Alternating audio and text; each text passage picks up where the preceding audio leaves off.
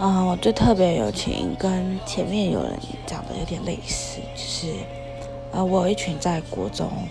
玩线上游戏认识的网友，那我们到现在都还有联络，甚至这一两年没有，但在那之前，我们基本上是每一年都会有固定的一个约，应该说一年两次，寒假跟暑假。但因为现在大家都出社会，时间比较难约，那大家现在都还会有联络，那。想想算一算都十来年了，所以算是蛮特别的。那之前也都会寄卡片啊、寄明信片、